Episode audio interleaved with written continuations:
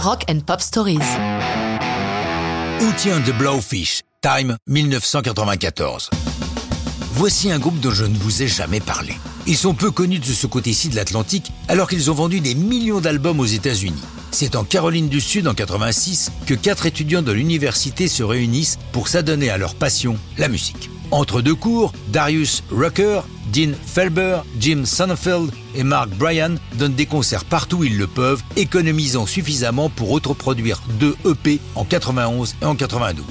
En 93, ils se font remarquer avec une nouvelle autoproduction au titre coquin Coochie Pop, terme emprunté à Shirley Hemphill, populaire comédienne de stand-up. Tout change en 94. Ils ont signé avec Atlantic et s'attellent à leur premier album, Cracked Rear View. Pour travailler avec eux, leur label a choisi comme producteur Don Gehman, connu pour son travail avec Stephen Stills, John Mellencamp ou REM. Bon choix, outil and the Blowfish s'inscrivant dans cette lignée. On peut qualifier leur musique de plutôt enjouée pour ne pas dire joyeuse, et la chanson Time est musicalement dans cette veine. Cependant, le texte n'est pas des plus rigolos, dépeignant la tristesse d'un type qui s'est fait jeter par sa chérie. Ok, le texte est écrit dans des termes plus poétiques que les miens.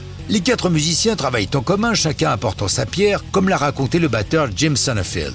Au début des années 90, on se réunissait dans un de nos petits logements, jetant les idées et les grattant sur nos guitares acoustiques. Pour Time, j'ai apporté la première mouture et construit une structure qui a donné les bases de la chanson, que nous avons peaufiné tous ensemble. Il poursuit. Time marchait bien dans les clubs et les fêtes où nous nous produisions. On l'a enregistré une première fois avec Gary Bolton au Strawberry Studio de West Columbia en Caroline du Sud, pour notre deuxième cassette de démo en 91. Quand on a commencé à travailler sur l'album avec Atlantic en mars 94, pour nous et notre producteur Don Gaiman, il n'y avait aucun doute que Time devait figurer sur le disque.